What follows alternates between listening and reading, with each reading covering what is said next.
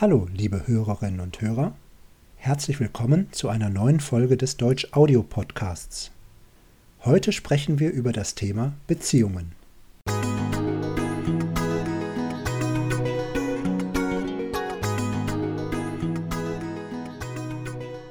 Hallo Abri. Hallo. Beziehungen.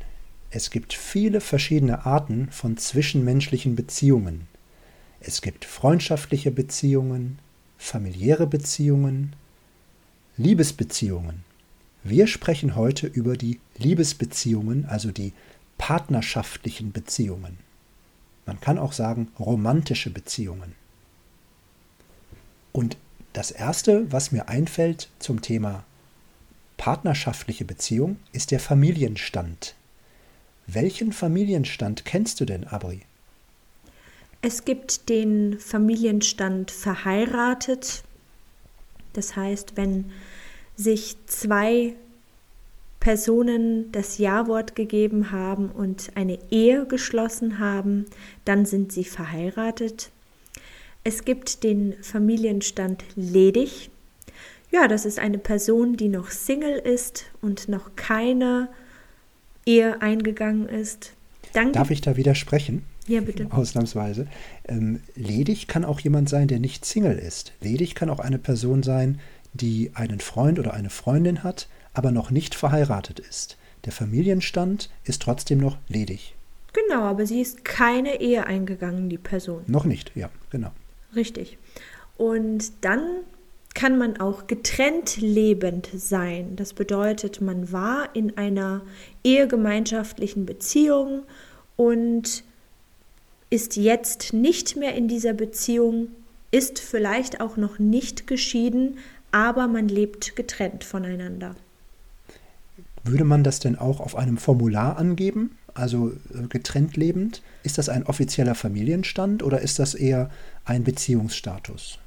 Ich glaube, das ist ein offizieller Familienstand, insbesondere bei Ehepaaren, die dann später die Scheidung einreichen, ist es schon wichtig zu wissen, seit wann diese zwei Personen getrennt lebend sind. Ah ja, okay. Mhm. Genau, die Behörden möchten dann wissen, wie lange man schon getrennt lebend ist, weil man ja erst nach einer gewissen Zeit die Scheidung beantragen kann.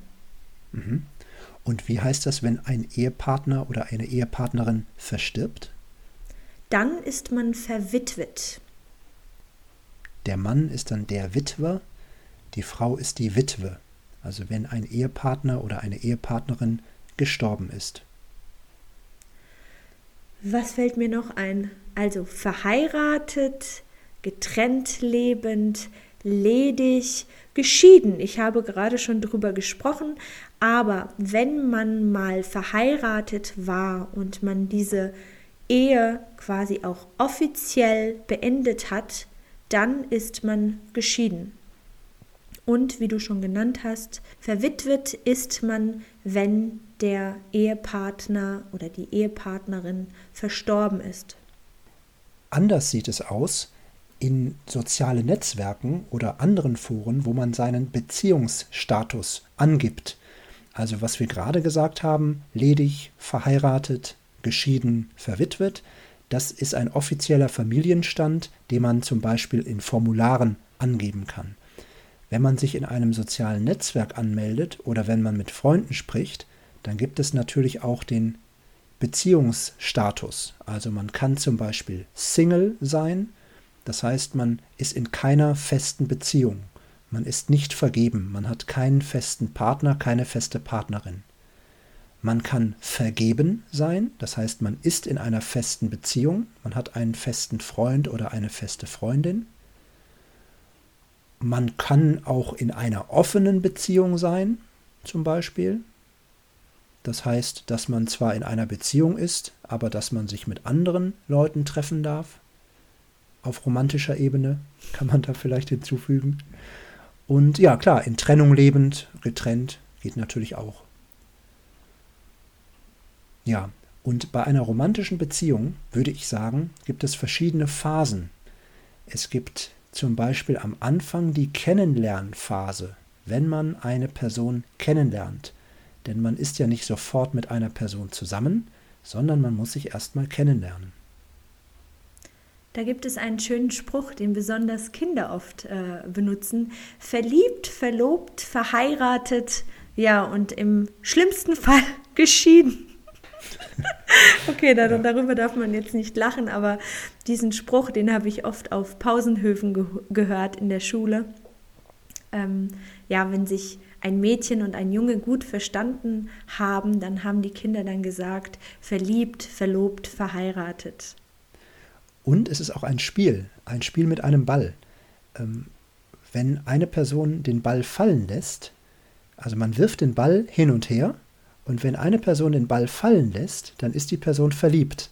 Das ist also, wenn, wenn eine Person einen Fehler macht, ist sie verliebt. Und wenn man den Ball ein zweites Mal fallen lässt, dann ist man verlobt. Und wenn man den Ball zum dritten Mal fallen lässt, dann ist man verheiratet und hat verloren. Also wenn man dreimal einen Fehler macht, dann ist man verheiratet. Wenn das, ja, das keine ist ein, Botschaft ist. Ein Kinderspiel, ja, so werden wir sozialisiert. oh weia. Ja. Mir fällt gerade auf, wir haben beim Familienstand verlobt vergessen. Tatsächlich. Es gibt ja, ja. auch die Verlobung. Die Verlobung mhm. ist, ähm, bevor man heiratet, verlobt man sich. Also das Versprechen der Heirat ist die Verlobung. Aber ich glaube, im deutschen Kulturkreis spielt die Verlobung keine große Rolle. Ich kenne es aus anderen Kulturkreisen, da ist die Verlobung sehr wichtig, weil das für das Paar bedeutet, sie können sich jetzt offiziell und in der Öffentlichkeit treffen und ja, sind offiziell ein Paar. Vor der Verlobung ist es eine inoffizielle Beziehung, die noch nicht erlaubt oder gestattet ist. Und erst nach Aha. der Verlobung bekommt sie sozusagen den offiziellen Status und man darf sich offiziell in der Öffentlichkeit miteinander treffen. Ah ja, interessant. Ja, ja in, in Deutschland oder in Europa ist das ja eigentlich ein bisschen anders. Heutzutage leben ja viele Menschen zusammen, ohne verheiratet zu sein. Also viele Paare leben zusammen, auch mit Kindern. Viele Paare haben Kinder äh, zusammen und sind nicht verheiratet. Das kommt immer öfter vor. Genau, da gibt es ja diesen Begriff Patchwork. Ja? Patchwork mhm. kommt ja eigentlich von einer Decke, die aus verschiedenen Teilen sozusagen zusammengestellt ist und eine große Decke bildet. Jetzt hat mir dieses Wort gefehlt. Mhm. Und ähm, so erklärt man auch die Patchwork-Familien. Also da gibt es quasi eine Familie, die besteht aus Mama und zwei Kindern und der Papa lebt getrennt von der Familie beispielsweise und dann kommt diese Familie mit einer weiteren Familie zusammen, die aus Papa und zwei Kindern besteht und da lebt die Mutter getrennt von der Familie und die bilden sozusagen eine neue Familie. Und das ist dann die Patchwork-Familie. Dann ist es eine Familie mit vier Kindern. Also zwei Kinder aus einer Ehe und zwei Kinder aus einer anderen Ehe und dann sind es vier Kinder. Genau. Aber ich meine, es, also es muss aber keine Patchwork-Familie sein. Es können auch ähm, zum Beispiel ein Mann und eine Frau sein, die zusammen Kinder haben, ähm, aber nicht verheiratet sind. Das gibt es ja auch häufig oder immer häufiger. Genau. Und wir waren bei, dem, bei der ersten Beziehungsphase, bei der Kennenlernphase. Was, welche Gefühle sind denn bei dieser Kennenlernphase ähm, wichtig? Was steht denn im Vordergrund, wenn man jemanden kennenlernt? Man spricht ja von Schmetterlingen im Bauch, das heißt, ja, im Bauch kribbelt es und man hat das Gefühl, auf Wolke 7 zu schweben, also sprich, man ist sehr glücklich und äh, euphorisch und freut sich. Manche sagen auch, in dieser Zeit hat man eine rosa-rote Brille auf. Das bedeutet, man sieht die Welt nur noch positiv und man hat das Gefühl, dass alles toll ist und alles wie verzaubert scheint. Man ist verliebt man, oder man ist dabei, sich zu verlieben. Man ist verliebt.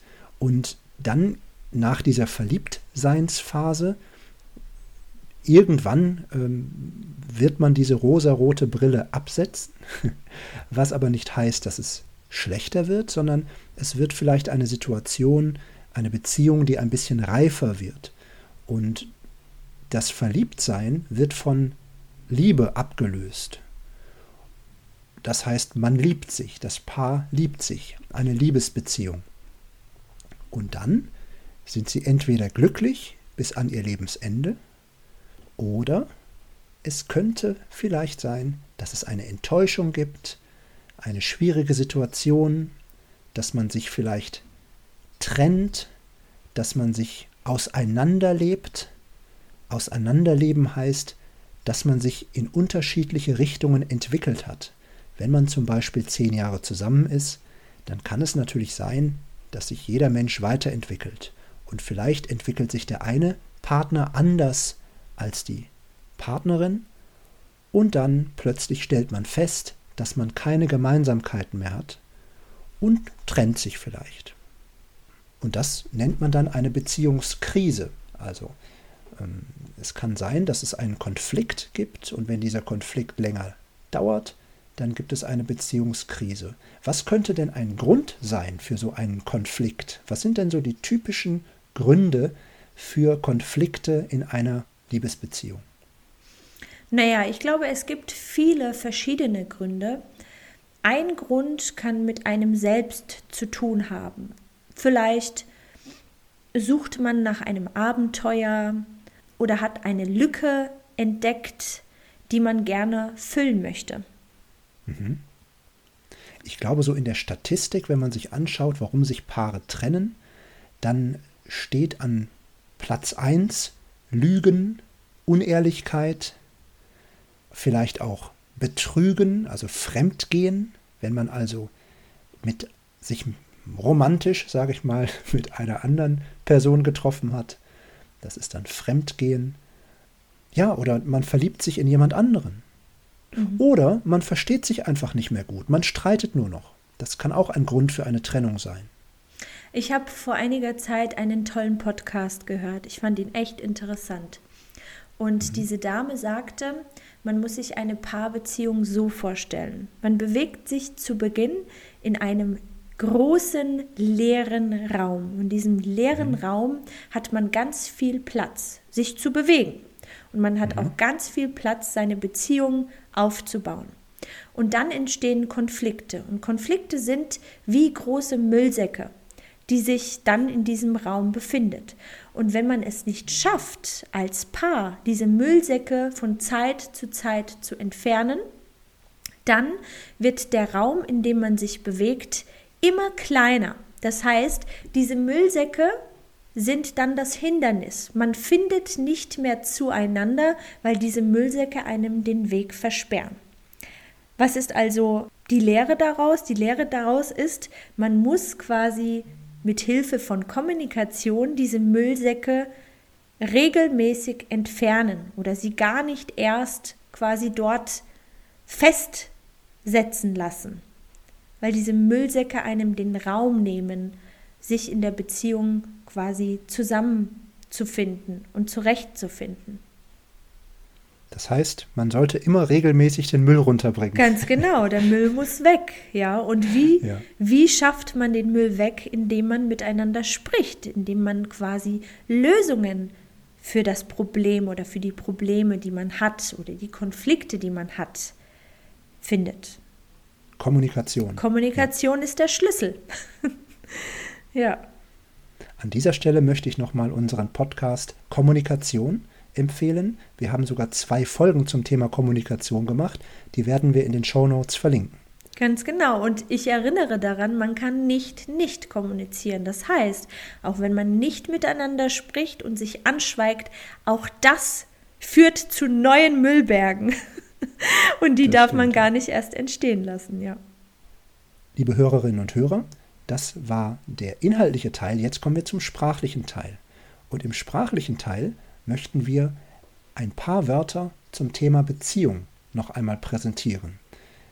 Wir haben das Thema Trennung, zum Beispiel sich trennen, sich trennen von. Man trennt sich von einer Partnerin, man trennt sich von einem Partner. Zum Beispiel Julia und Martin haben sich getrennt. Mhm.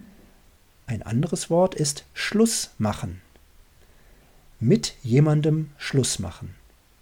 Schluss machen mit plus Dativ. Zum Beispiel, Julia und Martin haben Schluss gemacht.